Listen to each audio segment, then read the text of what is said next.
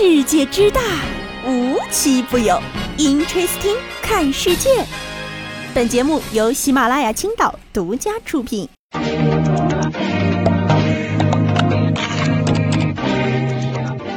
Hello，大家好，欢迎收听本期的 Interesting，我是悠悠。哎，最近大家的冰墩墩都收到货了吗？都这么久了，悠悠的墩墩还没到呢。嗯，我在想有没有一种可能是我忘了买了呢？嗨，最近呢，冰墩墩是蹦蹦跳跳，正式下班了。但是另一位小明星却上班了。雪融融呢，可是比墩墩灵活多了啊！独家绝活是可以身子不动，头旋转三百六十度，是不是感觉多少有点惊悚啊？但是呢，我们的残奥会运动员们可是爱惨了这个雪融融，大家都想在比赛中有优异的成绩，能得到一个金融融。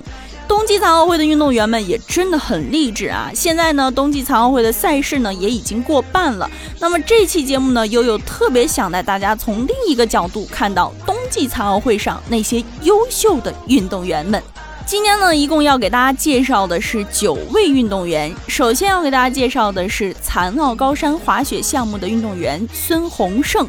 孙宏胜呢，在六岁时因为意外失去了双臂，但他却用双脚做家务、看书、写字。他说：“我一直相信机会是留给有准备的人的。”所以说，作为本届冬奥会中同级别参赛中唯一的一位无臂选手，他说能顺利完成比赛就已经是他这辈子最珍贵的回忆了。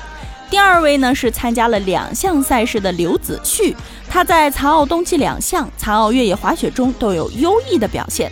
他说：“只要不懈努力，不遗余力向前奔跑，才有机会站在顶峰。”刘子旭呢，在十一岁时因为意外单侧下肢截肢，只能靠轮椅和拐杖行动。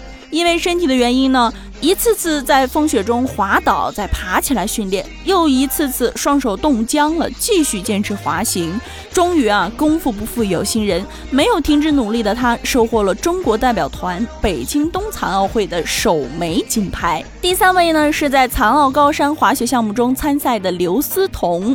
他说：“我不会因自身的残疾而自卑胆怯，不敢追求梦想。”在刘思彤四岁的时候，一场车祸夺走了他的右腿。他说：“说命运给了他艰难的考验，却也给了他足够好的奖赏。他用他顽强的意志和长久以来积累的训练成果，在本届冬奥会，他已经收获了两枚铜牌。”第四位呢是朱大庆，他参加的项目呢也是残奥高山滑雪。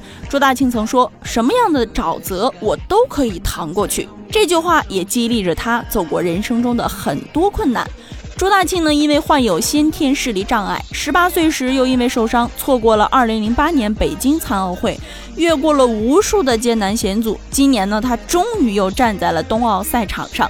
今年，他为中国代表团赢得了本届冬残奥会的首枚奖牌。同为残奥高山滑雪项目的运动员张秋梦说：“人生能有几回搏？现在不搏，何时搏？”张秋梦因为患有小儿脑型瘫痪二零零二年出生的她有运动功能障碍。刚入队时，她反应速度比其他人略慢，但她凭着不服输的劲儿，进步飞快，用付出换来了属于她的奖牌。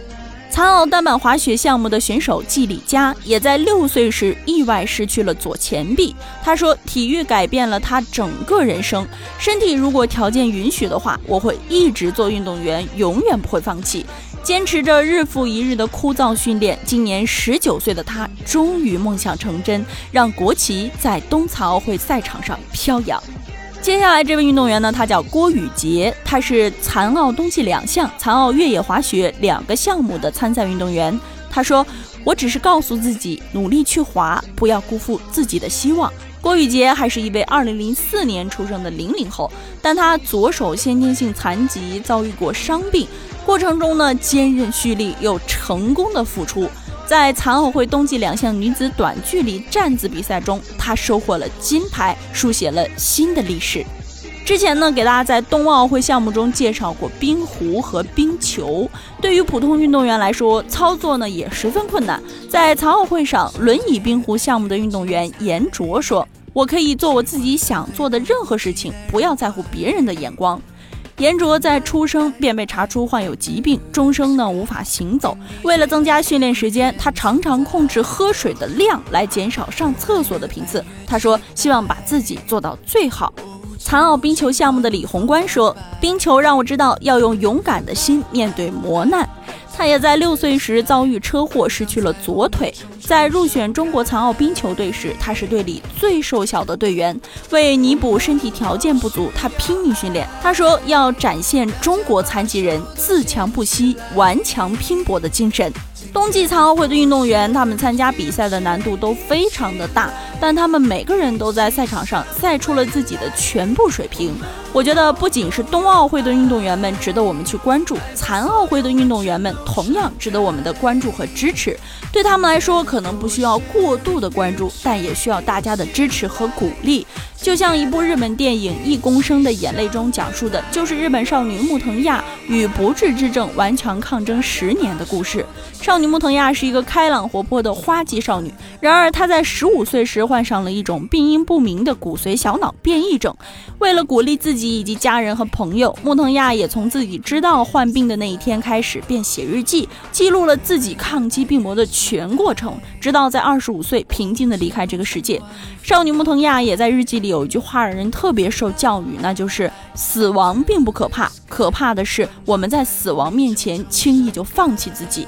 有很多小天使呢，也是一出生就比别人要多承受一部分的压力，但他们也在勇敢地面对自己的生活，就像阿甘一样。虽然他的智力只有七十五，是一个出生就很不幸的人。通常呢，人们总是认为这种人不能成功，但是事实却相反。这个不幸的人呢，最后取得了许多难以置信的成功，比如一个橄榄球明星、一名战争英雄和一个百万富翁。所以今天给大家分享的这些小故事呢，也是希望大家可以多关注冬残奥会的运动员们，因为他们非常值得我们每一个人去学习和尊重。好了，以上就是本期的节目，我们下期节目再见，拜拜。